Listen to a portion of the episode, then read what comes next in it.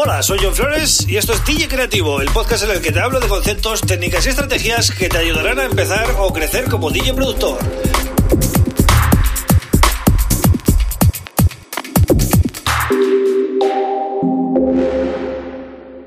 Bienvenido, bienvenida a DJ Creativo. Mi nombre es John Flores y este es el episodio número 152 del podcast. Ya sabes que estoy aquí de lunes a viernes hablando de cosas que tienen que ver con el mundo del DJ y del productor, ¿vale? Y eh, hoy voy a hablar de esas producciones en las que usamos samples o librerías vocales. Pros, contras y cositas que debéis saber, ¿vale? Yo he tenido pues experiencias con esto y os voy a contar un poco lo que, lo que yo he podido por lo menos eh, vivir en mi, en mi experiencia, ¿no? En mi humilde experiencia. Pero antes, como siempre, eh, te recomiendo que te suscribas a este podcast en Spotify, en Apple, en Google o también en YouTube, ¿vale? En YouTube, donde podrás también eh, escuchar y ver las dos cosas, eh, todo el contenido. Así que bueno, vamos a hablar un poquito de esto de las, eh, de las voces y, sobre todo las voces de librería, ¿no? Eh, es un instrumento más a la hora de hacer nuestros temas y muchas veces pues eh, no tenemos la oportunidad o simplemente eh, no nos apetece, ¿no? Meternos en una colaboración con un artista, y, pero sí que nos, apetece, nos eh, meter voces que le den un toque, pues eh, quizás más cercano a lo que estamos buscando, ¿no? Eh, por ejemplo, en el caso del house, pues puede que te interese meter algunas frases sueltas para, para hacer repeticiones y algún juego vocal con ellas sin necesidad de recurrir a una vocalista. Pues para esto, es, o, o, para un cantante, vamos, para esto están muy bien las librerías vocales, ¿vale? Para coger esas frases, esos ganchos que, habitualmente podemos encontrar en cualquier librería, ¿vale? Sobre todo las que son enfocadas a, la música de baile, y eh, podemos introducir esos samples de librería, esos, esas frases, en nuestros temas sin miedo a pues estar infringiendo ningún eh, ninguna licencia, ningún bueno, ningún derecho de autor, etcétera, ¿no?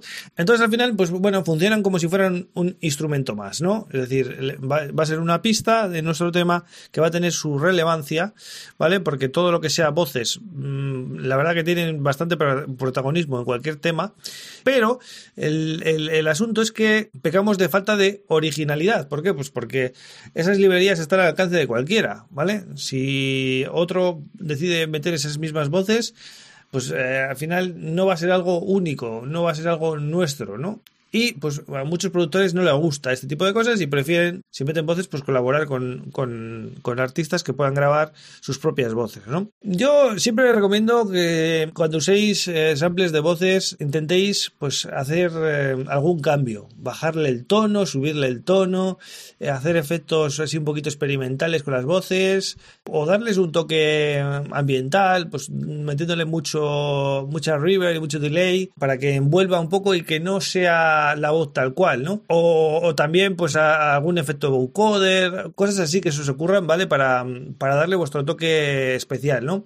Luego hay otro tipo de voces que son a capelas, tal cual. Un, esta semana os he puesto en la comunidad un tema que se llamaba eh, For the Better, ¿vale? For the Better. Y también tengo otro que se llama Nick of Time. Y también tengo otro que se llama Falling. Y alguno más que ahora no recuerdo. Que son a capelas, tal cual. Que las cogí de librerías, ¿vale? Y con eso construí eh, mi tema. Es algo que podéis hacer sin problema, ¿vale? Y de hecho os lo recomiendo porque si no tenéis acceso a una, a una vocalista o un cantante que os pueda grabar unas voces decentes, pues siempre será mejor coger algo que sea legal a, bueno, recurrir a, a, a coger a capelas que no tenéis permiso, ¿no? Entonces, es que además vais a poder sacar el tema al mercado y vais a poder, eh, bueno, pues lo menos cobrar las ventas y además tiene otra ventaja que es que el tema va a ser 100% vuestro, es decir, vuestro nombre va a ser el que figure ahí, no, no vais a tener que poner un featuring en ese caso, ¿vale? Pero bueno, ya os digo, las voces también pueden funcionar como, como una pista de instrumento, ¿no?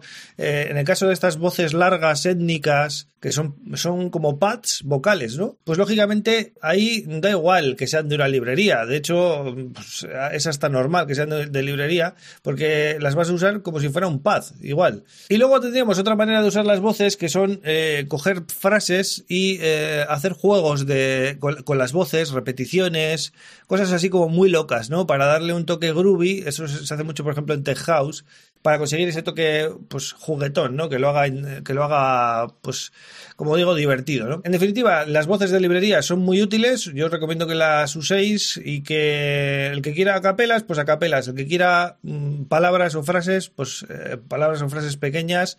Y el que quiera, pues esos pads vocales, ¿no? Para, pues, eh, para ambientar en temas, pues muy atmosféricos pues es una herramienta que tenemos ahí, ¿no? Y sobre todo, si más adelante en el futuro pues tenéis la oportunidad de trabajar con vocalistas o tenéis la posibilidad de hacer un remix a algún tema vocal eh, bueno, ¿no? Que os pasen la capela y tal, pues por lo menos vais a coger experiencia para trabajar eh, con voces. Es decir, no es bueno que hagáis todos los temas instrumentales, tenéis que aprender a trabajar con voces, ¿vale? Para que veáis eh, que es que trabajar con voces es totalmente distinto a hacer instrumentales, porque las voces hay que colocarlas por encima, ¿no? Y que, que, se, que se aprecien bien.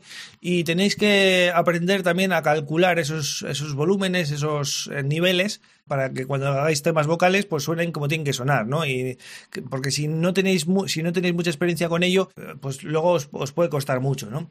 Lo ideal es que si podéis trabajar con vocalistas, pues lo hagáis, pero un recurso que siempre va a estar ahí son las, las voces de librería, igual que eh, usamos guitarras grabadas de librería o usamos otro tipo de instrumentos que nos gusta, ¿no? Porque eh, aportan quizás ese matiz a nuestra producción que no podríamos eh, replicar de otra manera, ¿no? Así que bueno, hasta aquí el episodio de hoy, espero que os haya gustado y eh, ya sabéis que estoy aquí de lunes a viernes pues hablando de estas cositas. Mañana volveré con otro tema súper interesante. Un abrazo.